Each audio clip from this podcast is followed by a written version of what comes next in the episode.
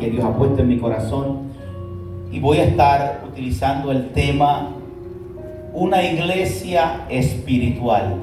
Quiero ir con calma, amado. Una iglesia espiritual. Amén. Quiero tomar lectura de un pasaje bíblico.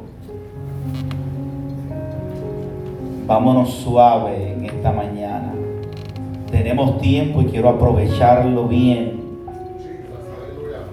Apocalipsis capítulo 4.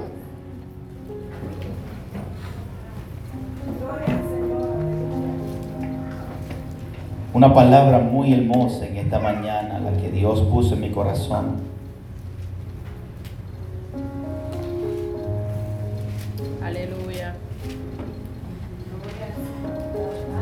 Antes de comenzar en esta mañana a tomar lectura de, este, de esta porción escritural, sabiendo que ella es la buena semilla y yo soy la buena tierra, sé que dará fruto al ciento por uno. Antes de yo comenzar a predicar la palabra de Dios, yo tomo toda autoridad que Dios me ha delegado como pastor de esta casa y yo reprendo en el nombre de Jesús todo aquello que te atormenta, todo aquello que te aflige. En esta hora, antes de yo predicar la palabra de poder de vida, yo declaro que todo aquello que te atormenta, que todo aquello que te aflige, que todo aquello que te estanca en el nombre de Jesús, le reprendo y le ordeno que retroceda toda fuerza que se ha levantado del mismo infierno contra tu vida. En el nombre que es sobre todo nombre, en el nombre de Jesús. Y comienzo con esta oración porque dentro de esta casa hay una persona que está bregando con brujería. Yo comienzo atando toda fuerza maligna. Porque en esta casa Dios me mostró una persona que está bregando con el ocultismo. Y créeme que yo te puedo llamar y decirte que pase al frente. Porque Dios en el Espíritu reveló tu rostro. Pero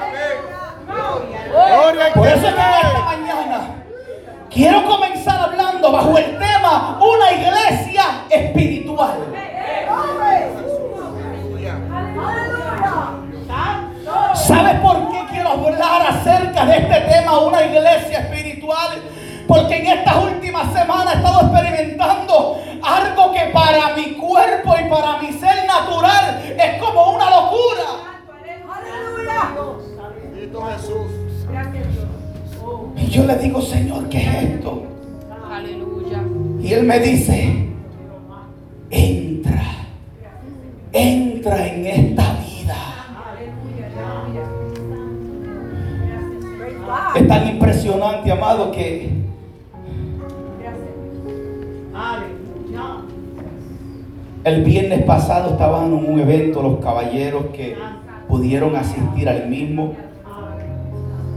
o los que desearon, o los que se esforzaron, o los que no pusieron excusa. Anyway, hay que ser claro. Estuvimos en un evento el viernes en una media vigilia. Y pasaba algo impresionante mientras yo estaba sentado. Estaba sentado en el banco y yo veo a este muchacho. Y cuando yo me le quedo mirando a este muchacho, que él caminaba por toda la iglesia, me sorprende algo. Me sorprende algo porque mientras este muchacho caminaba por toda la iglesia, porque era líder de aquella casa, yo podía percibir que a su cuerpo él rastraba o estaba atado a su hombro una llave así de grande. Mientras él caminaba, esa llave le perseguía. Y yo decía, Señor, ¿qué es esto?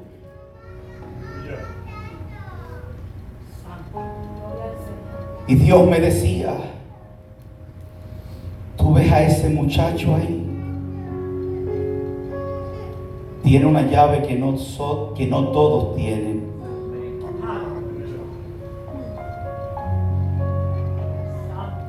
Los que tienen esta llave se le hace fácil abrir puertas. Puertas muy difíciles.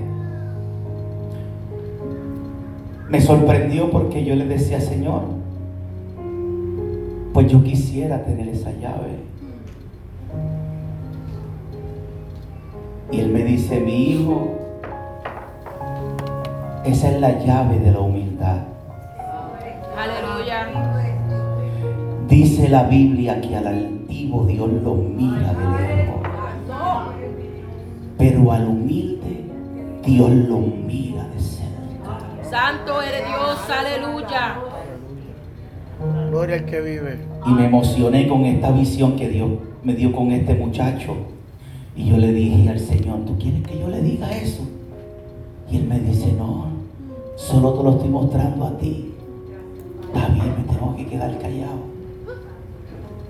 Por eso en esta noche Dios me mostró una persona que está aquí en medio nuestro, que está bregando con santería y y Dios no me permite llamarte, pero puedo hacerlo. Dios lo que quiere es que el ser humano se rinda y que salga de esa esclavitud. Gloria, Santo. Una iglesia espiritual. Quiero tomar lectura Apocalipsis capítulo 4. Los primeros 11 versículos.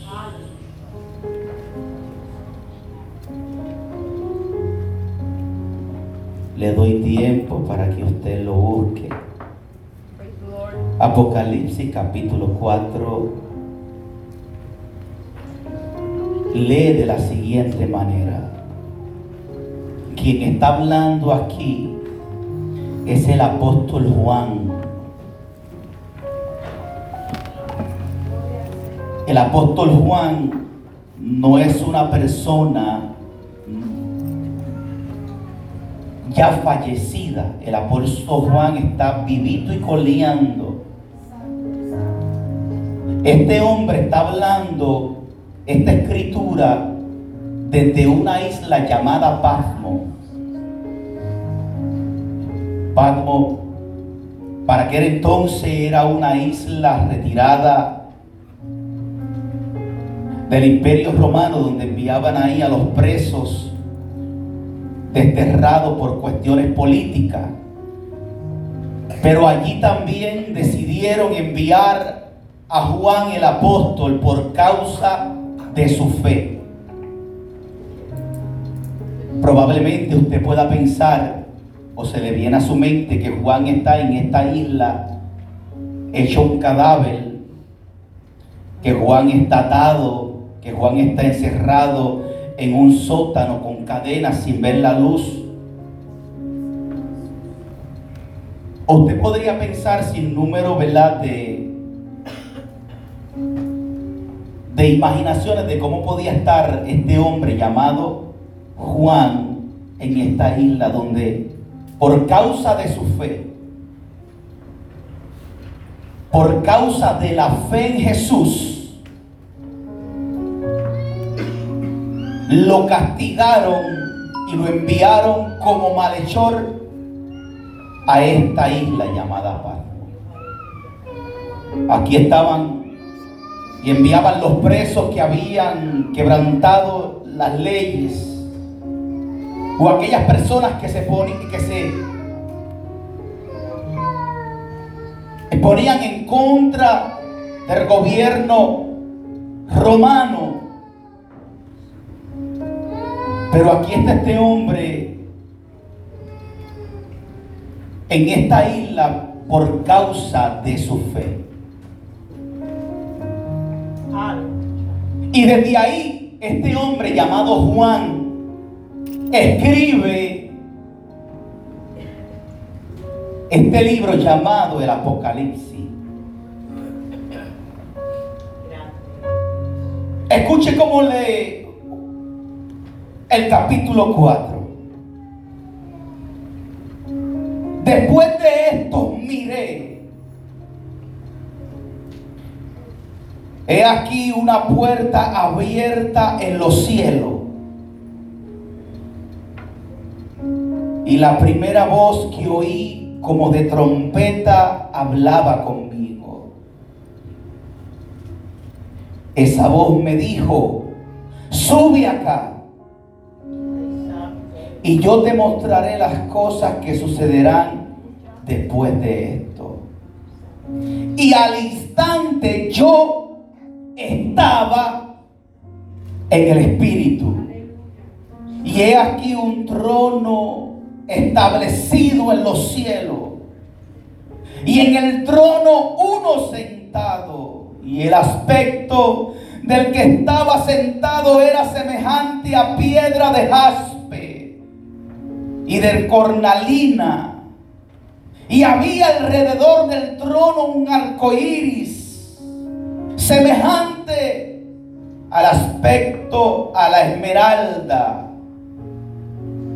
Alrededor del trono habían 24 tronos. Y vi sentado en los tronos a 24 ancianos vestido de ropas blancas con coronas de oro en sus cabezas. Y del trono salían relámpagos y truenos y voces. Y delante del trono ardían siete lámparas de fuego, las cuales son los siete espíritus de Dios. Y delante del trono había como un mar de vidrio semejante al cristal.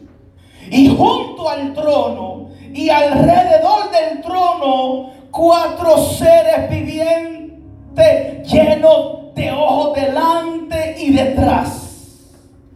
El primero era semejante a un león. El segundo semejante a un becerro y el tercero tenía rostros como de hombre. Y el cuarto era semejante a un águila volando.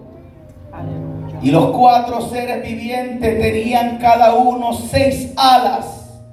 Alrededor y por dentro estaban llenos de ojos.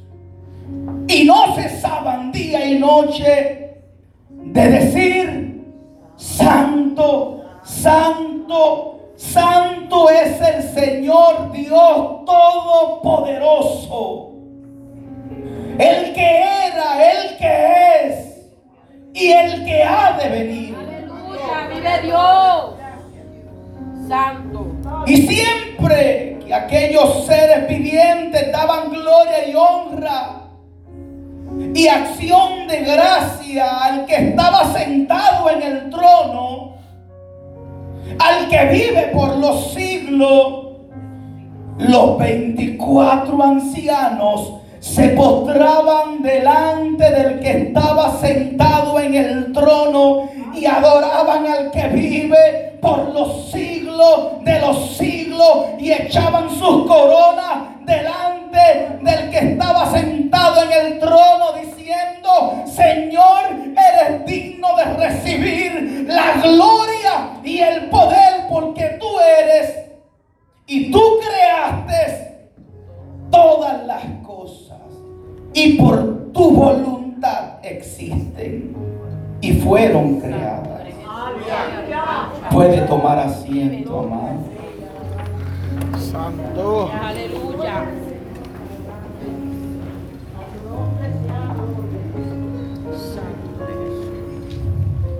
Escúcheme iglesia, bajo el tema una iglesia espiritual.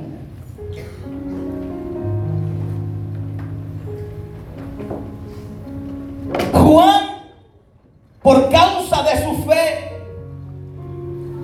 por causa de predicar el evangelio de verdad, lo envían a esta isla como consecuencia y castigo de su fe. Ahora es sorprendente porque Juan, Juan está dentro de un cuerpo carnal, un cuerpo humano, un cuerpo de carne y hueso.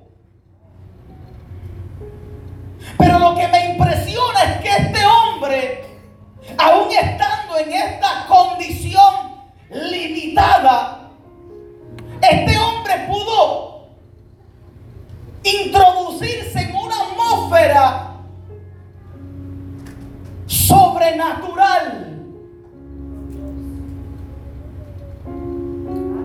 Juan dice, yo estaba en el Espíritu.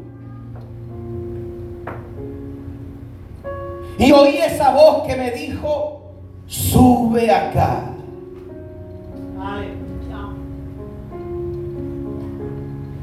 Estos hombres rompieron toda ley de gravedad. Estos hombres rompieron toda norma humana.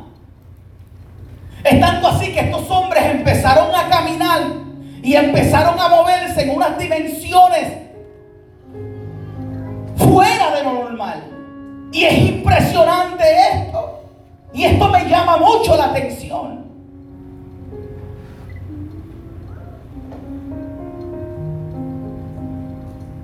El primer capítulo de Apocalipsis, Juan relata esto. El versículo 9 dice, yo Juan, vuestro hermano y copartícipe vuestro en las tribulaciones, en el reino de la paciencia de Jesucristo, estaba en la isla de Pasmo por causa de la palabra de Dios y del testimonio de Jesucristo. Juan especifica y le dice, hermano, yo estoy en la isla de Pasmo, pero sabes algo, llegó un momento que yo en el Espíritu oí detrás de mí una gran voz como de trompeta que decía, yo soy el alfa, yo soy el omega, el principio, el primero, el último. Y le dijo, Juan, esta visión escríbela en un libro. Vas a escribir lo que ves y vas a enviarlo a las siete iglesias. Aleluya. Juan dice, cuando yo le vi, caí como muerto a sus pies. Y él puso su diestra sobre mí diciéndome, Juan, no tema, yo soy el primero y el último. Yo soy el que vivo, yo soy el que estuve muerto, mas ahora vivo por los siglos de los siglos. Soy quien tiene las llaves de la muerte y del Hades. Es impresionante esto que estas personas estaban viviendo una vida mucho más avanzada de una vida natural. Porque usted sabe que esta vida natural, tarde que temprano, pasará. El domingo pasado estuvimos predicando acerca de la eternidad, dándole a entender al ser humano que tarde que temprano partiremos de este mundo, no hay otra. Pero la realidad es que la verdadera vida comienza cuando esta termina. Una vida en el Espíritu.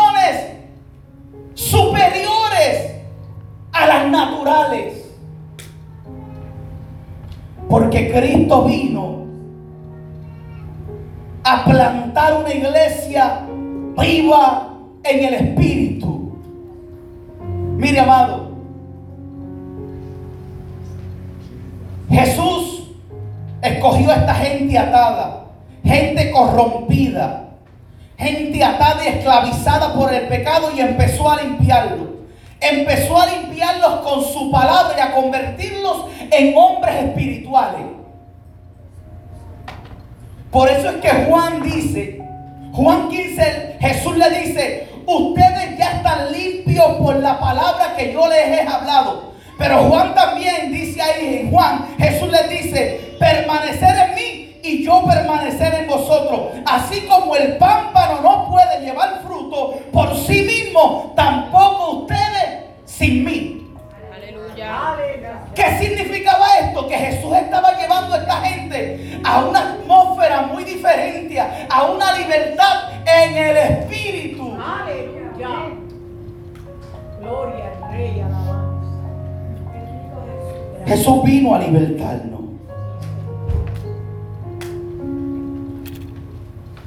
En otro tiempo nosotros estábamos ajenos al conocimiento de Dios.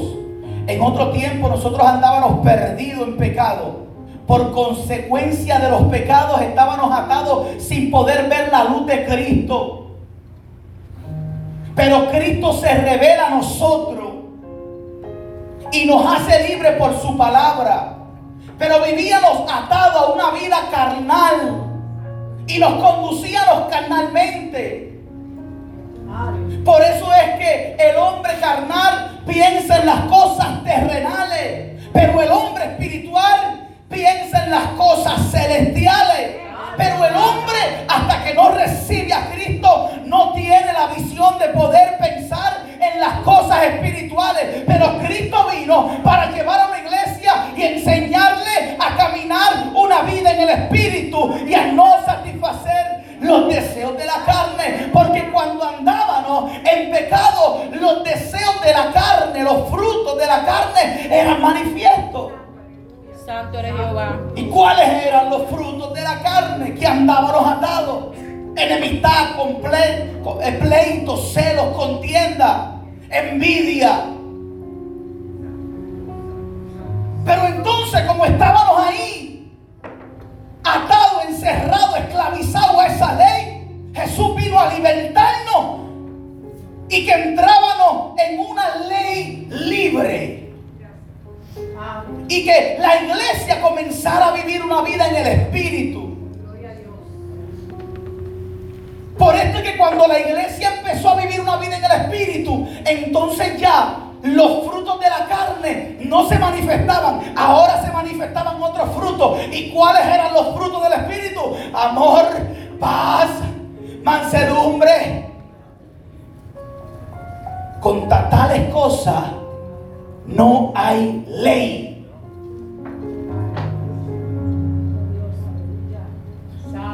Mire, amado, Cristo vino a levantar y a despertar a una iglesia y a pasar un pueblo de una muerte espiritual, porque eso fue lo que recibimos en, el- en, el- en Génesis, en el Edén, por causa de Adán, del pecado, de la desobediencia. El- la generación humana, la raza humana cayó cautiva sin poder ver el mundo espiritual, pero Cristo vino y le dio acceso a una iglesia a poder manifestarse y a poder caminar en un mundo espiritual. Santo eres Jehová. Santo. Mire, hay personas que, con todo respeto digo esto, hay personas que me dicen, mira pastor, yo no quiero aceptar a Cristo, porque es que si yo le acepto, tengo que empezar a dejar cosas que no le agradan a Él.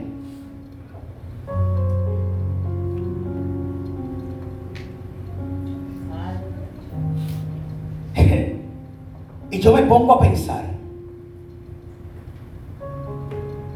si tú no aceptas a Cristo, estás haciendo cosas que no le agradan a Él, por ende tú estás todavía preso en el pecado, por ende los frutos de la carne se manifiestan en tu vida, en tu casa, en tus hijos, en tu generación. ¿Y cuáles son los frutos de la carne? Enemistad, pleito, contienda, celo. Pero entonces significa que cuando tú hoy aceptes a Cristo, significa que vas a empezar a vivir una vida en el Espíritu. Entonces los frutos del Espíritu se van a beneficiar en ti y se van a forjar en ti, que es el amor para tu matrimonio, el amor para tus hijos, el amor para tu vecino. Tú escoges. Si el servir a Dios me exige a yo deshacerme de esas cosas que me hacen daño a mí y que le hacen daño a mi familia, ¿por qué yo insisto en quedarme ahí? Aleluya. Cuando Cristo me está mostrando un camino mucho más amplio. Santo Jehová. ¿Usted cree que tiene sentido eso? No tiene sentido. ¿Cómo es que yo decido permanecer en un lugar que me hace daño y que hace daño a mi vida, a mi familia y a mi generación? Cuando Cristo me está brindando una oportunidad de escape a esa muerte y poder pasar de muerte a vida. Aleluya. Y yo le digo, muchacho, tranquilo, no cojas lucha. Dios te va a ayudar en el camino. Pero tú no puedes pretender arreglar las cosas para después venir a Jesús. Porque se te va a hacer sumamente imposible. Pero cuando llegas a Jesús, Jesús empieza a enseñarte. Ahora, pero te voy a decir algo y te lo voy a decir claro, en blanco y negro. No pretendas que Dios haga en ti lo que tú tienes que hacer por ti mismo. Dios hace en ti lo que tú no puedes hacer. Pero lo que tú tienes que hacer, tú lo tienes que hacer. Santo. El apóstol Pablo dijo, hermano, usted se tiene que despojar del viejo hombre. Eso no le toca a Dios, eso le toca a usted.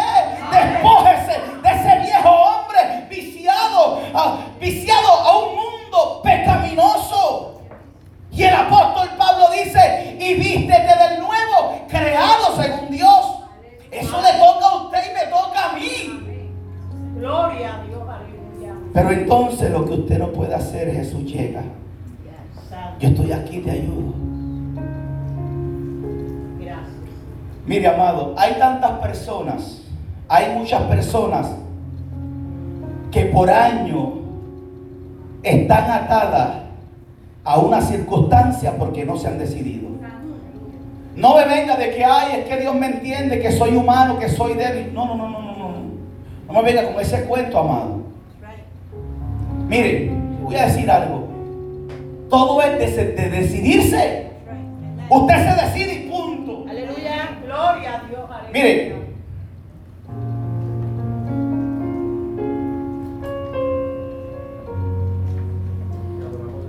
Judá fue cautiva por los babilonios.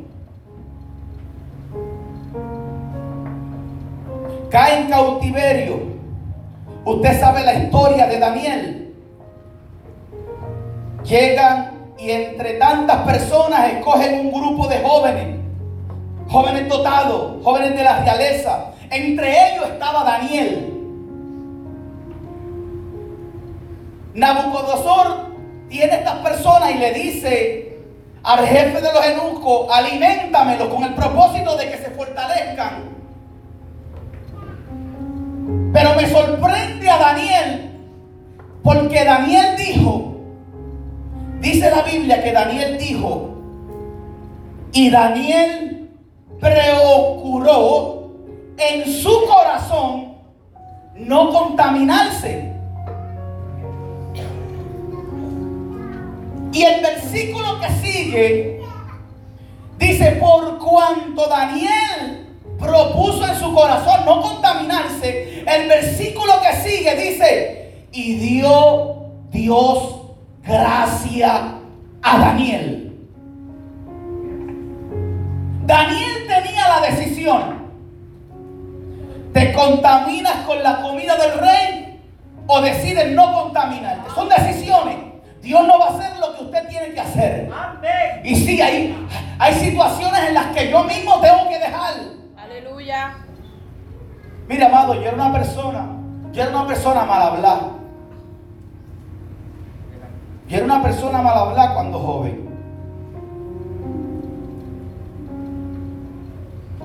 Pero por cuanto llegó la vida a mí, Cristo no me cosió la lengua ni el hocico. Yo tuve que, que agradarle a Él. Espérate, Señor, estas cosas no te agradan. Pues de vez en cuando yo le decía, Señor, se me chispoteó. Pero yo estaba consciente de que yo necesitaba ponerle mi propia parte. Ahora yo le digo a usted, pregúntele a mis hijos cuando en casa se ha, se ha hablado malo. Pregúntele que me hagan caer en vergüenza. Le doy la autoridad que que me hagan pasar una vergüenza aquí frente a ustedes. Pero eso lo propuse yo en mi corazón. No le pregunten a mi esposa, no es broma. Me pasa que se ríe, no, no es broma. Amado, son cosas de las que sí, amado. El aceptar a Cristo cuesta de yo tener que dejar cosas pecaminosas que me atan, que me hacen mal. Pero si yo las dejo, van a añadirse unas que me benefician y me hacen bien. Aleluya. Vive Dios. Mire, amado. Ahora, en cierta ocasión yo me puse a hablar y estaba hablando con el pastor Gadiel. Y mientras hablaba con Gadielito, yo le decía, Gadiel, ven acá, vamos a sentarnos aquí, vamos a hablar un rato, vamos a platicar. Porque tengo una, unas preguntas. Yo necesito, ¿verdad? Porque cuando, cuando tú te, te conectas con una persona que también tiene conocimiento de las escrituras, pues es bueno porque, porque como que usamos las escrituras, no, pero dice esto, no, pero es que aquí dice esto, no, pero es que aquí dice esto. Y entonces pues nos conectábamos en ese, en ese flow. Y entonces yo le digo, Gadiel, hay algo que no entiendo. Y él me dice, ¿qué? Y yo le digo, mira, Gadiel, cuando yo me voy a la escritura, cuando me voy a la palabra de Dios, yo estoy viendo una iglesia. Pero cuando yo me miro y miro a mi alrededor, estoy viendo otra. Y él me dice, ¿por qué? ¿Por, qué tú dices eso? Y yo le digo, ¿por qué? Porque es que esta iglesia primitiva caminaba en unos niveles impresionantes. Y entonces digo, ¿por qué hay tanta limitación en la iglesia de hoy? Y empezamos a hablar. Llegamos a la conclusión de que, de que pudimos ver que esta gente murieron a ellos mismos. Pudimos notar que estas personas de la iglesia primitiva en la que Cristo comenzó a hacer su obra, ellos murieron a ellos y punto. Murieron a ellos mismos para dejar que la vida de Cristo creciera en ellos. Ahora, mire, cuando usted ve, gracias papá, cuando usted ve y usted observa el libro de los hechos que lo estamos estudiando los caballeros, si usted se anima, pero si usted se lo sabe todo, pues no venga. Si usted se anima, venga. Podemos compartir y dialogar el uno al otro. Sí, porque hay personas que dicen, no, yo no voy a la iglesia, yo no voy a escuela bíblica porque es que no, no, no aprendo nada. Pues entonces trae lo que tú sabes. Entonces, mire, amado, cuando estudiamos el libro de los hechos, podemos ver una iglesia que comenzó en Jesús por unos hombres que dicen que eran del vulgo. Pero Dios empezó a limpiarlo, a limpiarlos, a limpiarlos. Entonces Lucas relata en el libro de los hechos el comienzo de esa iglesia que, empezó por 12 hombres instruidos por Jesús. Ahora, a estos 12 hombres, Cristo los introdujo en una vida, en una atmósfera espiritual impresionante. ¿Sabe por qué? Porque estos hombres en el libro de los hechos, cuando Cristo muere, hay un Espíritu Santo que desciende sobre ellos y ahora ellos empiezan a caminar en otra atmósfera. Mire, usted sabe por qué a veces tenemos tanto problema en nuestra vida. Porque nos hemos salido de ahí. Usted tiene problemas con su matrimonio, métase a la atmósfera espiritual para que usted vea cómo Dios le revela lo que está pasando. Pero no pelee con carne y sangre porque perderá la batalla. Llegue a la presencia y Dios le va a revelar. Y si usted está mal, Dios se lo va a decir en blanco y negro. Estás mal, papá. Aleluya. Aleluya. Pero el problema es que hay una iglesia que quiere aparentar vivir en el Espíritu, pero anda perdida a este conocimiento. Porque cuando entramos en el libro de los Hechos, vemos una iglesia muy distinta. ¿Sabes por qué vemos una iglesia muy distinta? Porque cuando Cristo muere, en el capítulo segundo de los Hechos, llega el Espíritu Santo y bautiza a todos los que estaban en el aposento alto. Entonces los apóstoles empezaron a predicar y ¿saben lo que pasó? La iglesia empezó a crecer.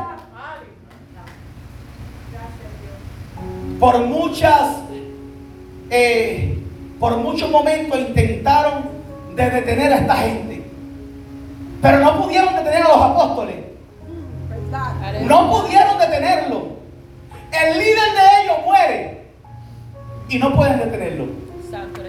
Mire, cuando los apóstoles están en el concilio, hay un muchacho, hay un hombre importante y respetuoso llamado Gamaliel. Y entonces Gamaliel le dice a los del concilio, mira, les voy a decir algo. Hubieron dos hombres que hicieron lo mismo que están haciendo esto. Pero hay algo distinto en estos. Estoy parafraseando la historia. Hubo uno que se levantó y hizo un grupo. Y cuando él murió, se dispersó el grupo. No cojan lucha con ellos. También hubo otro que se levantó y dijo que era tal. Cuando muere, el pequeño grupo se deshace. Pero tengan cuidado con esto. ¿Sabes por qué Gamaliel dijo eso? Porque Gamaliel estaba viendo una gente caminando en el espíritu, no en la carne. ¿Sabes por qué Gamaliel dijo eso? Porque Gamaliel pudo ver que en dos ocasiones se levantó un loco diciendo que era alguien. Cuando muere, el grupo muere, el grupo se dispersa y se deshace. Pero Gamaliel pudo ver que hay un grupo que se levantó y cuando el, el líder muere, en vez de dividirse, crece y se expande. Aleluya. Gloria a Dios. Ahora, mire, eh, eh, en esta es la vida en la que Dios te quiere meter, amado. En la que Dios me quiere meter a mí. Vivir una vida en el Espíritu. Es tanto así, amado. Mire, el hombre terrenal piensa en las cosas terrenales. piensa en lo suyo, piensa en cuánto quiere tener, en cuántas eh, cosas quieren abarcar. Esa es la mente del hombre natural. El hombre natural quiere abarcar, quiere enseñorearse. El hombre natural quiere ser reconocido. El hombre natural quiere estar mejor que el otro. Aunque a veces aparenta, no, es que yo quiero que tú estés bien. Pero entonces cuando tú te superas te hacen la guerra porque cogen envidia. Ese es el hombre natural porque dice la Biblia que estos son los frutos que se manifiestan en el hombre natural. Pero entonces, amado, cuando los apóstoles empiezan a predicar el Evangelio y la iglesia empieza a crecer, hay una revolución del espíritu que no se puede pensar con la mente natural. ¿Sabe lo que estaba pasando? Que la gente murió a ellos mismos. Y dice la Biblia que la gente cogía y todo lo que tenía, las posesiones las vendían. Las vendían y las repartían entre uno y el otro. Porque cuando están llenos del Espíritu, ya no te enfocas en ti, sino te enfocas los demás. Porque cuando estás lleno del Espíritu, oh, la lucha del hermano tú la haces tuya. Y la victoria del hermano la hace tuya. Aleluya. Esta gente vendía sus propiedades y las traían. Toma esto. ¿Por qué? Porque yo veo a fulano que está pasando necesidad. Yo quiero bendecirlo. Solamente esto lo hace una persona en el espíritu. En el espíritu, vas a pasarte lo que le pasó a Ananí y Zafira, que quisieron obtener grandeza de su propia tierra, usando la mentira. En esto vemos los dos bandos, amado. Vemos una iglesia metida en el espíritu, una iglesia que se interesaba el uno por el otro, no una iglesia que quería ser más grande el uno con el otro, no una iglesia que quería ser la iglesia espectadora, no, no, no, había una iglesia que lo que quería era que todos pudiéramos comer del mismo bizcocho. Pero eso solamente lo hace la obra del Espíritu. En una ocasión a mí un jefe me iba a poner en un trabajo, me iba a poner a operar una máquina. Y entonces hay un hombre que está operando la máquina. Y el jefe me ve porque halló gracia. Porque yo hallé gracia en los ojos de él. El jefe me ve y me dice, ven acá que yo quiero que tú operes esta máquina. Y yo le dije, bueno, la gracia me persigue. Yo no estoy buscando esa posición. Pero si la gracia me la otorga, eso es allá él. Pero ¿qué sucede? Que cuando el jefe habló con la persona que estaba a cargo de la maquinaria para que me enseñara y me diera el training, él dijo que no. Porque tenía miedo a que yo le quitara la posición. Ese es el hombre carnal. Así piensa el hombre carnal. El hombre carnal es listo, quiere aprovecharse de los demás. Eso es un hombre carnal. Pero cuando tú eres un hombre espiritual, tú dejas de comer para que el otro coma. Pero solamente esa es la obra que hace el Espíritu. Y Dios quiere que la iglesia entre ahí. Porque sabes algo, amado, hemos tenido muchos, muchos famosos. Yo creo que, que a veces la iglesia, en vez de llamarse la iglesia de Cristo, yo creo que el mundo lo está viendo como el salón de la fama. Porque lo que buscamos es fama, lo que buscamos es reconocimiento. Señor, yo quiero que tú me uses para que la gente me vea. No, amado, úsame para yo ser de bendición a los demás. No me interesa, yo, mire amado, a mí no me interesa su aplauso, pero sí me interesa que le aplaudas a Él, porque Él me dio la vida. Gloria. Ahora, esta iglesia estaba viviendo otra dimensión, que es la dimensión en la que Cristo vino a introducir a la iglesia. Mira, esta gente tenía que vivir en el Espíritu para poder hacer las cosas que ellos hacían. Dice la Biblia que Juan y Pedro subieron a la hora tercera, si no me equivoco, a orar. Y había un hombre que estaba en el templo pidiendo limosna. Cuando Pedro llega donde este hombre, le dice, mira, lo que tú me pides yo no tengo. Pero de lo que tú necesitas, eso sí yo lo tengo. Para tú poder declarar y estar seguro quién tú eres y lo que tú tienes, necesitas introducirte en el Espíritu. De otra manera, no funciona. Pedro le dijo, mira, yo, yo porto algo. yo cargo algo y me di de cuenta desde el día que Jesús me limpió. Desde el día que Dios me hizo entrar en esta atmósfera espiritual, yo porto algo. Mientras tanto estaba preso en el pecado, esclavo.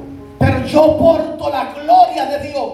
Y Pedro le dijo, levántate en el nombre de Jesús. Y al instante ese hombre se levantó. Yo decía, wow, miren la unción que caminaba esta iglesia. Y yo le decía a Gabriel, no entiendo por qué esta iglesia caminaba en esta atmósfera y qué difícil se le hace a la iglesia del 2021 caminar en esa atmósfera. En cierta ocasión, mire, mire lo impresionante que es usted vivir en el Espíritu. Mire, amado, si usted no entra, le voy a ser honesto, amado. Yo no vine aquí a engañar a nadie, amado. Yo le voy a ser honesto. Si usted no entra en esta atmósfera espiritual en la que Cristo quiere entrar a la iglesia, la iglesia, la iglesia para usted va a ser un aburrimiento. Si usted no entra y puede poder comer de lo espiritual, la iglesia para usted va a ser una rutina. Si usted no entra en lo espiritual, la iglesia para usted va a ser una religión como otra cualquiera. Pero cuando usted decide entrar a la presencia de Dios y empezar a caminar en lo sobrenatural, lleno de la gloria de Dios, entonces el Evangelio le sabrá a usted miel. Entonces podrá decir, ¡ah, el cielo es abierto! Porque Esteban pudo ver cielos abiertos, pero dice la Biblia que estaba lleno del Espíritu. Es imposible ver cielos abiertos si no está lleno del Espíritu. Santo. Aleluya. Es imposible, es imposible, amado. Santo eres Jesús. Eso le pasó a Jesse. Jesse no pudo ver el, el- el ejército que había alrededor de Eliseo. Pero Eliseo, como estaba en el espíritu, le dice: Ay, Jesse, si tú pudieras entender que son más los que están con nosotros, porque veo ángeles. Oh, yo veo ángeles. Veo el cielo de Dios aquí en la tierra. Oh, es porque los ojos abiertos. Aleluya. Si la iglesia no entra en esto, vamos a ser meramente espectadores, emocionalistas.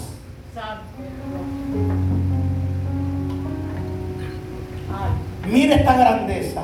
A Pedro y a Juan los meten en la cárcel porque estaban predicando la palabra de Dios. Los meten en la cárcel, los meten preso, amado. Los dejan ahí un día. Al otro día los mandan a buscar. Vayan y busquen a Pedro y a Juan que están en la cárcel. Cuando ellos fueron a la cárcel, cuando fueron a la cárcel, vieron la cárcel cerrada. Los guardias estaban en sus posiciones. Yo me imagino ese evento cuando le dijeron a los guardias, abran ahí que estos dos tienen que salir porque los vamos a interrogar. Cuando los guardias abrieron la cárcel, que los buscaron, no estaban. Entonces, usted pregúnteme, ¿cómo es posible eso? Aleluya. ¿Cómo es posible que unas personas estaban encerradas en la cárcel y estaban en un cuerpo carnal? De repente, cuando abrieron la cárcel, ya ellos no estaban. Viene uno corriendo y le dice, mira, a los que tú estás buscando, que encerraste, están en el templo predicando. Yo imagino que ese hombre ha hecho, ¿cómo es posible? Si la cárcel estaba cerrada, los guardias estaban en sus puestos. ¿Cómo es posible que esta gente pudo salir de ahí? Pero dice la Biblia que el Espíritu los sacó y le abrió la cárcel. Usted está viendo en la atmósfera que está caminando la iglesia primitiva, Santo eres Jehová. rompiendo las leyes de la naturaleza. Mira, a Esteban lo matan. Esteban fue el primer mártir. A Esteban lo apedrean y lo matan. Cuando lo matan, la iglesia coge temor y se disparce. Right? Estamos en hecho.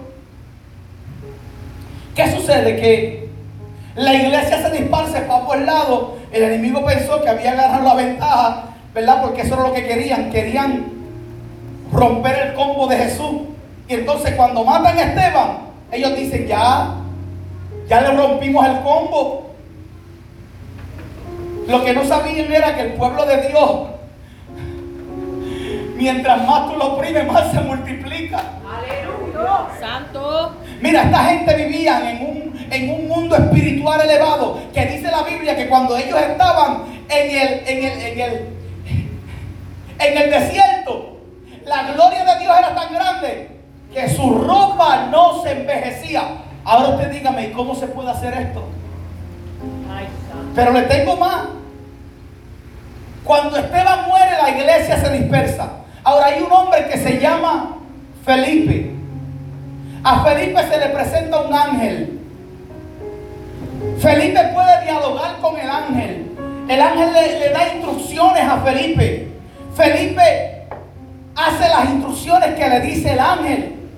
¿Cómo es posible eso? Que un hombre en una naturaleza carnal humana pueda comunicarse con un ser espiritual, angelical y que puedan plantear un diálogo.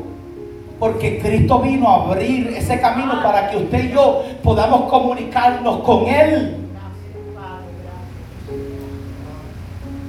Entonces Felipe se encuentra y Felipe le está predicando el Evangelio a un hombre llamado Enuco, que mientras este hombre va en su carruaje, él está leyendo el libro de Isaías, gracias varón. Felipe está recitando el libro de Isaías. Eh, perdón, el Enuco, cuando llega, cuando llega Felipe, Felipe le dice, y lo que tú estás leyendo, ¿lo entiendes? Más adelante, Felipe le pregunta, perdón, le predica acerca del bautismo, de recibir a Cristo y bautizarse. El eunuco ve un charco y le grita, Felipe, ahí hay una poza, ¿qué impide que yo sea bautizado? Felipe dijo, dile que el carruaje se pare. Pararon el carruaje, se metieron al agua, Felipe lo bautizó. Pero mire, esta es la parte interesante. Cuando Felipe está bautizando a este hombre, dice que tan pronto lo bautizaron, cuando el hombre alzó los ojos ya no vio a Felipe. Adiós, pero y Felipe. Pero y Felipe. ¿Dónde está metido Felipe? Nunca más volvió a ver a Felipe, pero dice la Biblia que el Espíritu transportó a Felipe. Entonces el otro versículo dice, y Felipe se encontraba en el norte. Ahora la pregunta que yo le hago a usted iglesia, ¿cómo pudo hacer eso posible? ¿Cómo es que un hombre está en un lugar y de repente Dios lo transporta para otro? ¿Sería posible? Usted va a decir, no, eso no es posible, esos son cuentos de vieja. Voy a decir algo, amado. Para el hombre carnal las cosas del Espíritu le son locura.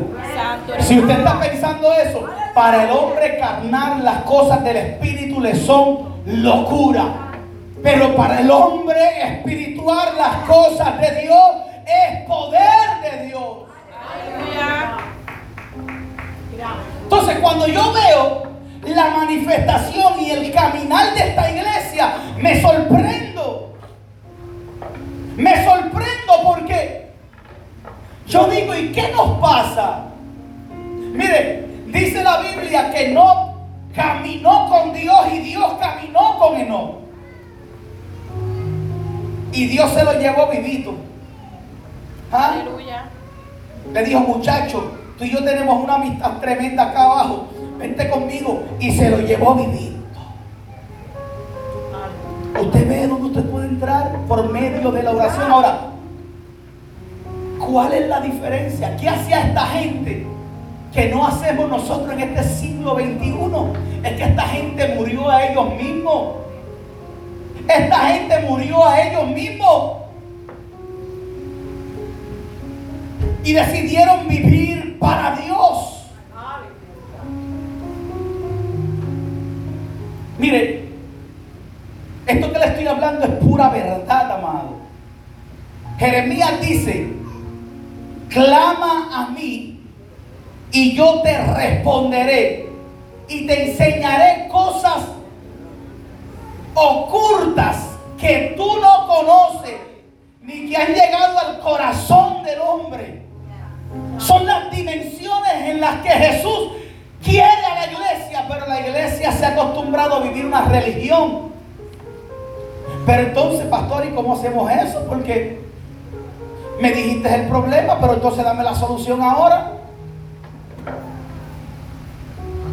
Pues entonces vamos a la Biblia. Para usted saber cómo usted puede caminar en esa dimensión que caminó la iglesia primitiva, que somos nosotros, para usted poder entrar en esa dimensión y entender cómo caminar como ellos caminaron, vámonos a la Biblia. ¿Qué hacían esa gente? Dice que esa gente oraban en la mañana, oraban al mediodía, oraban por la tarde y oraban por la noche.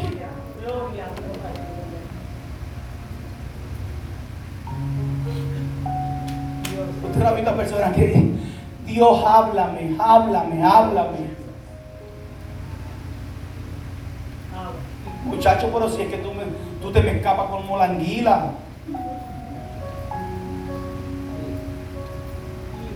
Háblame, te arrodilla. Nada más cuando voy a hablarte ya te me va. Porque hay una prisa en ti. Usted, usted, mira, amado, esto que yo estoy hablando son cosas que yo viví. Cosas que yo viví. Señor, yo quiero esto, yo quiero unción, yo quiero poder, yo quiero esto, yo quiero lo otro, yo quiero lo otro.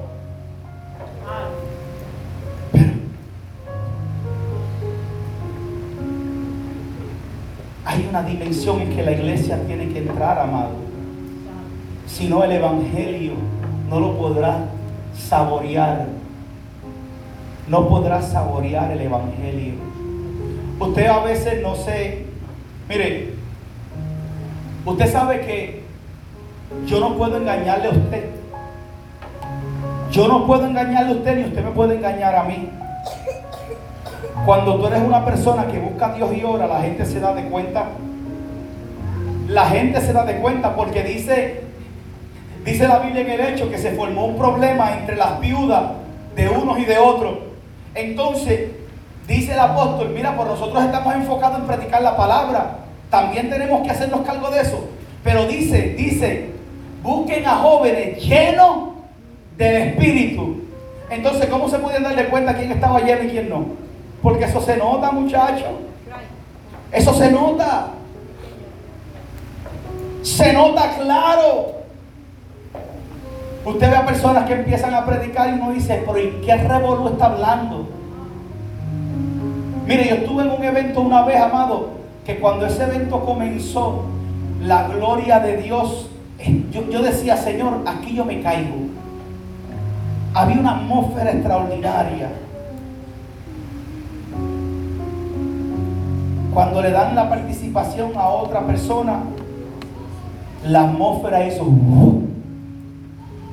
La gente se miraba. Pero ¿y qué pasó aquí? ¿Qué pasó aquí? Porque dice la Biblia que cuando el impío domina, el pueblo gime. Pero cuando el justo domina, el pueblo se goza. Fui a una campaña y en la campaña iba a predicar este predicador. Y cuando están en el devocional y están los cánticos, cuando le dan la parte al predicador, el predicador empieza a saludar y sin pelos en la lengua el predicador saludó a uno de los artistas que estaban en el altar, uno de los cantantes que estaba cantando ese día. El predicador lo saluda personalmente a él y le dice, quiero saludar personalmente al hermano que estaba aquí cantando. Quiero darle un saludo personal porque fue el hermano que mientras yo venía me sacó el dedo por el carro. Yo le, quiero saludar desde aquí. Hermano, sí, porque el problema fue que, que hice que, que hice un manejo mal y el hermano se enojó y me sacó el dedo. Pero gracias a Dios que está ministrando en esta mañana aquí, en esta noche. Qué vergüenza. Qué vergüenza. ¿A quién vamos a engañar, amado? Dios quiere que la iglesia entre. Dios quiere que la iglesia entre en el Espíritu, amado. Mire, amado, usted puede vivir en el Espíritu es no satisfacer los deseos carnales, por tanto los frutos de la, de la carne no se van a manifestar. Cuando vives en el Espíritu significa que los frutos del Espíritu se van a manifestar en ti, en tu casa, en tu hogar. Mire, una de las cosas que yo me impresiono, y yo me voy a dar la pata aquí, amado, no es orgullo, no es orgullo, amado, yo no soy orgulloso. Yo solo puedo decir, claro, yo no soy orgulloso, pero cuando yo siento un regocijo por algo, yo me doy esa pata. Esa pompa yo me la doy. Ayer fue un día que mi corazón se marcó. Yo estoy con mi esposa, estamos por Harrisburg. Y, y uno de mis hijos me, me llama. Papi. Y yo cojo el teléfono, dime papi, ¿qué pasó? Me dice, mira, estoy aquí, chico. Estoy, estoy en un dealer de motora. Y quiero comprar una motora. Yo le dije, ¿dónde tú estás? En tal lado. Espérame que voy a caer ahí. Y fui, caí ahí, le di un abrazo. Cuando cayó la noche empecé a llorar en la presencia de Dios. Porque dije, Señor, Él pudo haber llamado a su mejor amigo. Señor, Él pudo llamar a otra persona. Pero nada más yo saber que me llamó a mí, que llamó a papi. Para decirle, papi, mira, voy a comprar esta motora, estoy contento. Hoy el yo saber que mis hijos me consideran su amigo. Mira, amado, estas son cosas extraordinarias. Aleluya. Son cosas extraordinarias. Y verle aquí, ya mismo le paleteo a la motora. verle aquí, ver a mi otro hijo, amado. Mira, amado, cuando usted empieza a vivir, a meterse en la presencia de Dios, las cosas van cayendo en su lugar. Cuando usted empieza a meterse en la, en la- en la presencia de Dios, las demás cosas vienen por añadidura solas, amado. Cuando tú empiezas a, vende- a, a meterte en la presencia de Dios, Dios bendice tu casa, bendice tu gato, bendice tu carro, bendice a sus hijas, bendice a la vieja. El- el- el- Dios hace cosas extraordinarias. Cuando entras en esa presencia, hay tanta confianza cuando entras en esa presencia. Nosotros dije a mi esposa, mire, ¿cuánto fue que le salió la cosita esa de, Le dije a mi esposa, mira, la cosita esa que se hizo Zaira, ¿cuánto fue que le salió que te voy a mandar el país? Sí, la cosita esa que te cierran el estómago. Le dije, te la voy a pagar. Amado, hay una confianza, pero es cuando decidimos entrar en el Espíritu. Mire, esto no significa yo aquí ahora, jamás en mi vida, yo voy a aparentar un matrimonio perfecto. Eso me da coraje cuando la gente quiere aparentar lo que no es. Aparentan un eh, matrimonio perfecto y a las dos semanas están en Facebook. Estoy soltero buscando quién me, quién me coge. No, no, no, amado, no, no, no. Yo jamás voy a apare- aparentar un matrimonio perfecto. Tenemos nuestra- nuestras diferencias. El- la situación de esta es porque cuando deseamos vivir en el Espíritu de Dios, Dios nos corrige y podemos cortar esas cosas rápido. Ella se me entrompa, yo me enojo. Hay momentos, amado, hay momentos en problemas matrimoniales que ni ella quiere ceder ni yo. ¿No la pasa a usted? Ella quiere tener la razón y punto. Y yo le digo, Jarico, yo, yo estoy en mi punto y ninguno de los dos queremos ceder. ¿Y saben lo que hacemos? Ok, tú no quieres ceder, yo tampoco. Significa que aquí no se puede buscar culpable. Varón, te está buscando un pleito. Mire, entonces, ¿saben lo que hacemos? Porque esto es Dios que te da la sabiduría. Esto no es sabiduría humana. La sabiduría humana dice la Biblia que es diabólica. Esto es la sabiduría de Dios. Ni ella quiere ceder, ni yo tampoco. Pues entonces el Espíritu, el Espíritu llega a tu espíritu. Bueno, pues vamos a, esto hay que solucionarlo porque no podemos esperar que el sol se ponga sobre nuestro enojo porque Satanás gana ventaja. Pues entonces nos sentamos. Tú no vas a ceder, yo tampoco. Ahora, ¿qué fue lo que te incomodó? Esto, esto, esto. Ok, está bien. Pues mira, esto fue lo que a mí me incomodó. Esto y esto y esto. Y cerramos el capítulo. Entonces ya ella sabe que fue lo que me incomodó y ya ella no lo va a volver a hacer. y ya yo sé lo que ella le incomodó, no puedo hacer a veces para molestarla. No, entonces ya yo sé que no puedo hacerlo.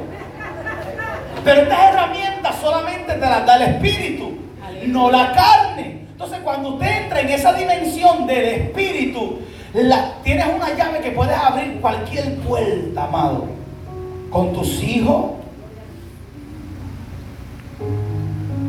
con tu esposa, con tu vecino, con tu amigo, en tu trabajo. Mira, amado, yo, yo, yo a veces estoy más contento con un pejo con tres jabos. Porque en cada trabajo que yo voy, cuando yo salgo de casa, yo le digo, Señor, yo soy tu siervo. Ponme gracias frente a esa gente. Y Dios me pone gracia en el trabajo. La gente me ayuda. La gente está a tu disposición. Mire, amado, si la iglesia pudiera entender lo hermoso que es vivir en el Espíritu, jamás volviera a vivir fuera de esa atmósfera. Jamás, jamás. ¿Por qué? Porque con esta manifestación de los frutos del Espíritu no hay ley. Usted se goza hasta los anuncios. Y cuando llegas a la presencia de Dios por la noche, te dice, gracias papá. Gracias por este día que me ayudaste. Gracias por este día que llegó la tentación. No es que no va a llegar. Gracias que llegó la tentación y le pude huir. Gracias porque me diste la sabiduría de que aquella persona casi lo cojo por el pescuezo, pero me diste la sabiduría de tomar dominio propio y poder usar las herramientas del Espíritu. Amados, por eso es que dice la Biblia que el mal no se vence con el mal. El mal se vence con el bien. Aleluya. Hoy es un día extraordinario. Entra en la presencia de Dios. Esta iglesia primitiva vivió, vivió la presencia del Altísimo, amado. Cuando usted coge este rollo y usted se lo come, mire, nosotros fuimos a una actividad donde había un viejito, perdonando la expresión, lo digo, ¿verdad? Una persona mayor, Alberto Motesis. Ese, esa persona mayor empezó a predicar. Una persona extraordinaria. 81 años y estaba en Lancaster predicando. Yo digo, Dios mío. Y esa pasión por Jesús. Pero hay algo que él, que él dijo que me tocó el corazón. Un consejo que él dio. Que él dice, hermano, le dio varios consejos. Entre esos consejos estaba, no deje de congregarse. Es mentira, amado, de que usted puede congregarse en su casa. Eso es mentira. Bueno, para las personas que tienen alguna dificultad. Pero dice la Biblia, no dejemos de congregarnos como algunos tienen por costumbre. El otro consejo que le dio, no dejen ni un día, si tan siquiera hablar cinco minutos con papá. Otro de los consejos que dio, no dejes que pase ni un día, si tan siquiera poder leer un versículo de esta palabra. Y él dijo, yo tengo 81 años y hay cosas que aquí yo no entiendo y nunca las entenderé hasta que esté allá arriba. Y le dijo, cuando usted lea esto y usted no lo entienda, tranquilo, siga leyendo. Y e-, eso yo lo, lo, lo cogí en mi corazón, ¿verdad? Porque a veces uno quiere saber más, tener una revelación, pero la revelación es el momento en el que Él quiere darla. Amado, entra iglesia, póngase sobre sus pies, ya nos vamos. Entra en la presencia de Dios. Iglesia, entra en la presencia de Dios. La presencia de Dios es bonita. En la presencia de Dios ahí tengo gozo. Él aumenta mis fuerzas como las del búfalo. Aún en mi debilidad, Él me hace fuerte, iglesia. Iglesia, cuando vienes y empiezas a caminar en el Espíritu, tu vida cambia. Tu vida cambia, te interesa el bienestar del otro y te regocija más el dar que el recibir. Dios hoy, iglesia, nos sigue haciendo un llamado. Ven, ven y experimenta la dimensión que tengo para ti. Honestamente, el único camino es la oración. La oración y la lectura bíblica abre puertas. Te abren las puertas. Anda, iglesia, entra. Que podamos juntos manifestar a un mundo perdido la gloria del Dios viviente y altísimo. Cuando entras a la presencia, amado, tú no sales igual. Cuando entras a la presencia de Dios, hay unos frutos que empiezan a salir en ti y hay otros que empiezan a morir. Empiezan a morir aquellos que te lastiman, que te restan, pero empiezan a añadirse los que te sanan, los que te benefician, los que te suman y no te restan. Entra en la presencia de Dios. Sí, amado, mire, no yo, yo entiendo, amado. Amado, ahí está la respuesta. Usted quiere una salud para su matrimonio. Entren los dos juntos a la presencia. Propóngase en el uno al otro. Mi amor, en, esta, en este día que tú crees, si, si comenzamos antes de acostarnos a dormir, antes de irnos a la cama, ¿qué tú crees que si nos agarramos de la mano y oramos juntos? Entren a la presencia, amado. Amado, hay, hay ayudas seculares. Hay ayudas seculares como consejería matrimonial. Hay ayudas seculares como libros de autoayuda. Son buenísimos que te brindan información pero la presencia de Dios te trae cambio. Jovencito, entra en la presencia de Dios. Y vas a manifestar una unción distinta. Vas a poder comer de la vida. Por eso cuando entramos a la presencia de Dios. Cuando entras a la presencia de Dios, impactas a tu vecino impactas a tu amigo en tu trabajo. Cuando entras a la presencia de Dios, la gente se da de cuenta que hay algo distinto en ti. Cuando entras a la presencia de Dios, la gente está viendo que el reino de los cielos te persigue.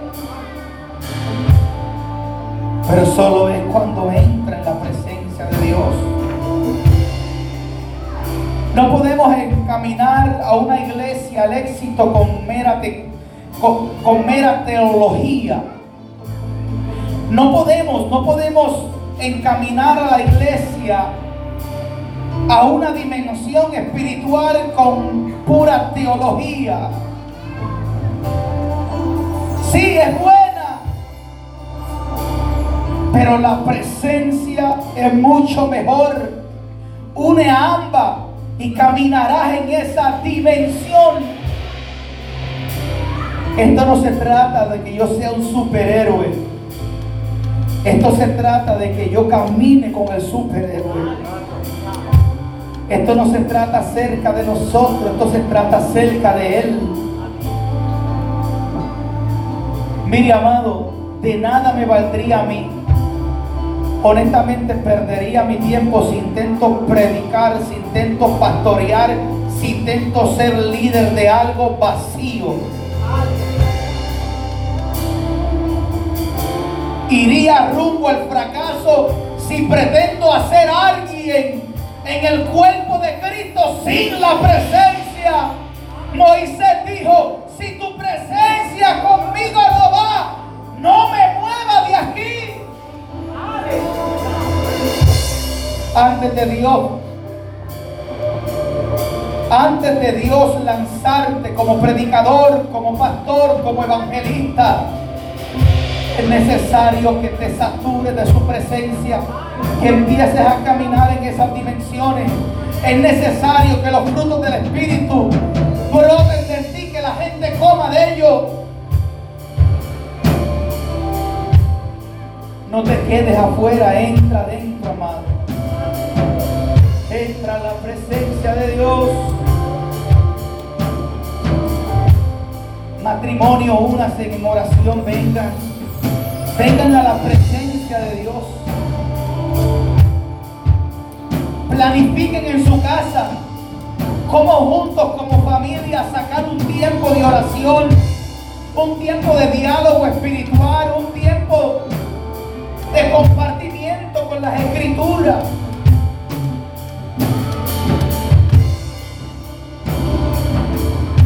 Hagamos cambios, cambios que nos lleven al propósito de Dios. Hoy, hoy Dios nos ha dado un día espectacular, precioso. Cuando salimos de aquí, amados, ¿qué tal? Si decidimos compartir con nuestros amigos, con nuestra familia, junto con la presencia de Dios, que donde quiera que vayamos, podamos estar conscientes que la presencia está con nosotros. ¿Qué tal si hoy es un día bonito para salir,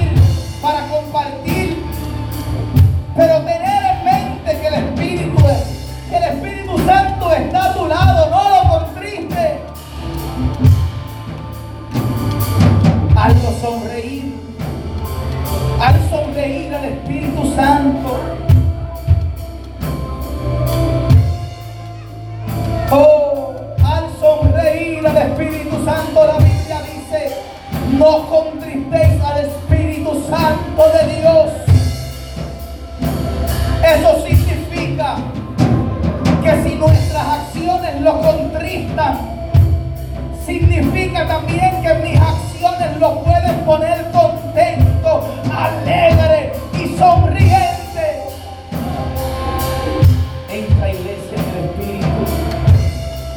Entra en el Espíritu. Entra en el Espíritu.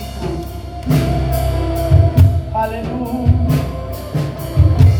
Yo quiero hacer un llamado si hay alguien entre nosotros que no ha dado su vida a Jesús. Te tengo que predicar la verdad. No puedes salir de este lugar sin entregarte tu vida a Cristo.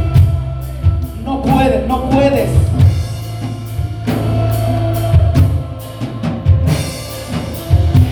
Necesitas salir de este lugar rindiéndote a Jesús.